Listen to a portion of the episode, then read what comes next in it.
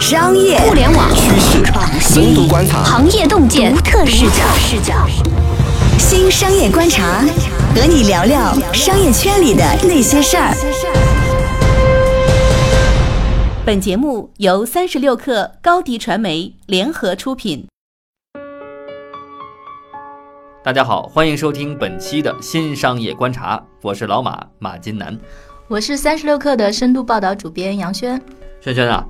听说呀，咱们之前三十六氪呢派的记者去了九寨沟的灾区的现场，也拿到了一手的资料。听说现在呀，九寨沟那边旅游经济受损是比较严重的，是吧？你知道九寨沟这个地方，它看着是一个特别小的一个地儿，就比如它是一个景区，然后它边上可能。那个散落着十几个村落，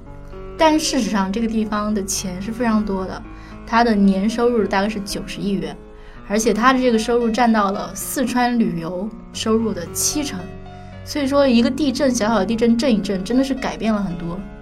呃，九十亿元就占到了整个四川旅游收入的七成。那么看起来，整个四川旅游收入其实并不是很高啊。对，没错。但是九寨的确是排名非常靠前、非常漂亮的一个景区。我其实没有去过，但是我经常会遇到，比如说出去玩会遇到人。我记得当时去那个甘南的时候，他们就会有人说：“哎，我要翻过甘南，我要去九寨沟。”我说：“为什么？”他说：“我去九寨沟已经好几次了，那个地儿实在是太美了。它就是一个非常得天独厚的这么一个地方嘛。”那么其实听起来九寨沟那边的自然条件特别好，对吧？那么跟旅游相关的一些旅游配套现在怎么样？其实吧，就是大概在十几年前的时候，九寨沟它那个本地的居民都是在山上什么种地啊、砍柴，然后是那个时候就政府说让他们迁到山下来，他们才慢慢的迁到山下来，才形成这些村落的。其实它的那个底子是非常薄的，嗯，就是村民建一些房子，嗯，但是。到现在，就是我们的记者去那个地儿跟当地人聊的时候，当地人都会非常怀念自己那种非常繁华的这个这个生活方式。就比如说，你一大早起床，各种各样的早点店就开门了，嗯，然后各种各样的吃的喝的，然后一条街上你各种能想到的东西应有尽有。你要什么买冲锋衣，你要租个车，你拍婚纱照都有地儿，然后你要喝酒，喝大晚上没有问题。还有七乘二十四小时营业的 Seven Eleven，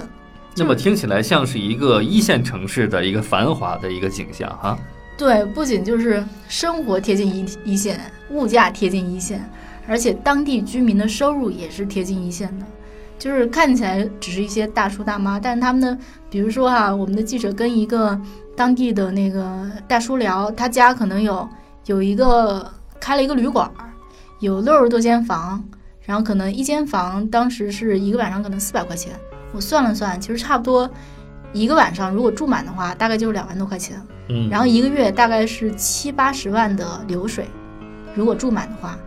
那这个而且当然就是那个旅馆大叔自己不经营，他租给其他人，他一年收租金就大几十万。你想想，一年收租金大几十万，住在一个村儿里还是挺爽的。但是听起来好像他们的消费成本也挺高的，因为毕竟那是一个旅游旅游目的地嘛。旅游目的地呢，有大量的外地人过去去消费，那么去旅游、去住、去吃、去玩，那么他们当地的生活成本也很高。其实，呃，我觉得当地人他赚了一些钱之后，这些钱在当地花，其实呃也不一定花的那么的痛快，对吧？也挺捉襟见肘的。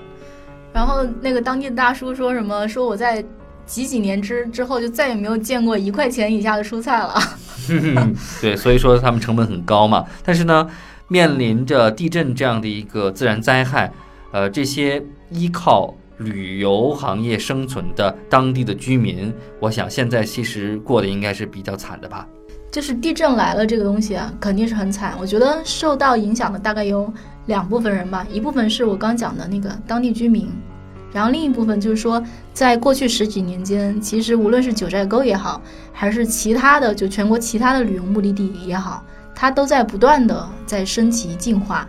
然后，呃，我记得我几年前去过丽江，然后在那儿待了一段时间，我能够非常明显的感受到说，它当地的那个民宿是在精品化的。比如最开始可能你就是你那个民宿能让你洗个澡，有个独立卫生间就很不错了，后来就变成了说。比如说，他那个房间里有那个壁炉，嗯然后他的床品是非常好的，他一个月，呃，不是一个月，一个晚上他可能收你四百到五百，他大概是这个价钱。嗯然后同时他还有大量的五星酒店入住，比如说一个晚上的一千块钱的，到一个晚上五千块钱的都有。然后我们去看九寨沟也是这样，它那种从一千到五千，就是五千可能是安曼这种特别贵的，嗯，都是当时在开发中，而且我印象中说它这个花钱的这个金额是非常大的，投资很大，所以这一阵就是这些东西都受到了影响。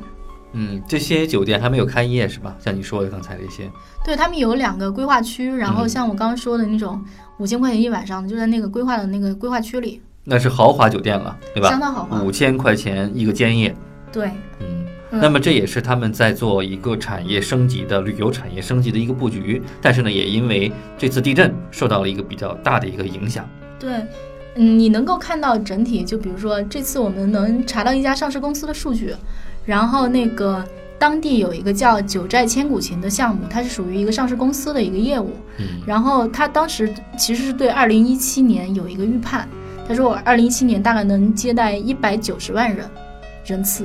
然后它的利润净利润大概是一亿多，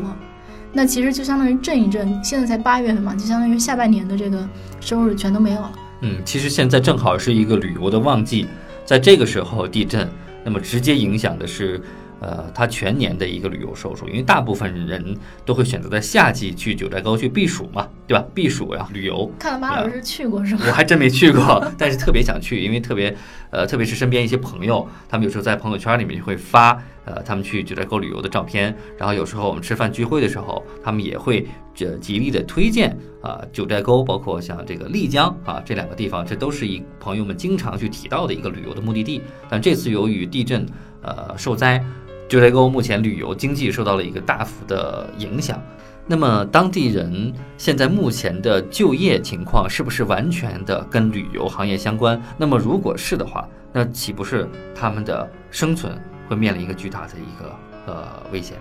马老师，你说的非常对啊，因为你知道，其实像一般来讲，在村子里，就大家就业都是出去打工，但是九寨沟的本地人是非常幸福的，因为当地有大量的导游需求，而且当地小孩儿，就是我们当时聊过的小孩儿，他们比如说他们会晚上，然后拿一些背一些吃的喝的，然后翻墙进去，然后第二天把这个东西兜售给游客，也是一笔不小的收入。然后其实，比如说或者你去本地的餐馆儿。嗯，然后去那个，比如酒店，你去打打工，就就业机会非常的多。但是地震一来，然后地震完完了之之后，就是，嗯，就是很多本地人就在商量说，那我现在是不是需要离开这个地方，我要去外地谋生？尤其是对一些大叔大妈来讲，可能还是比较困难的，他们可能文化程度并不高，可能这一辈子都没怎么出去过，那两手空空出去打工能干什么呢？他们也非常的迷茫。确实是的，在一个旅游目的地里，其实原住民呢能赚钱的方式和方法是很多的。哪怕你不去做生意，那么你在这个自家门前是吧，编一个竹篓、一个竹筐，在那儿呃，这个坐在那里，就跟你日常生活是是是一样的。那么也会有外地的游客过来，会跟你拍照。那么这个时候，可能就会外地游客会把你的手工做的产品去买走。还有就是，我们看到很多的旅游目的地里有大量的这种表演，实景表演。那么实景表演，它它它的这个演员人群也基本上也都是当地的本地的居民，因为只有他们才能表演出来原汁原味的当地的这种民族的文化，是吧？所以说，呃，一地震这些工作其实都是没有了。嗯是吧？起码是短期内没有了。但我相信呢，呃，随着我们的救灾的呃这个工作呃这个加紧的呃去去进行，然后的重建工作快速的进展，那么其实下一步应该还会这个还会呈现一个新的呃新九寨。好，那么关于九寨沟旅游目的地的呃经济受损的情况以及未来发展的可能性，那我们今天就聊到这儿。好，感谢大家收听今天的新商业观察。咱们下期不见不散。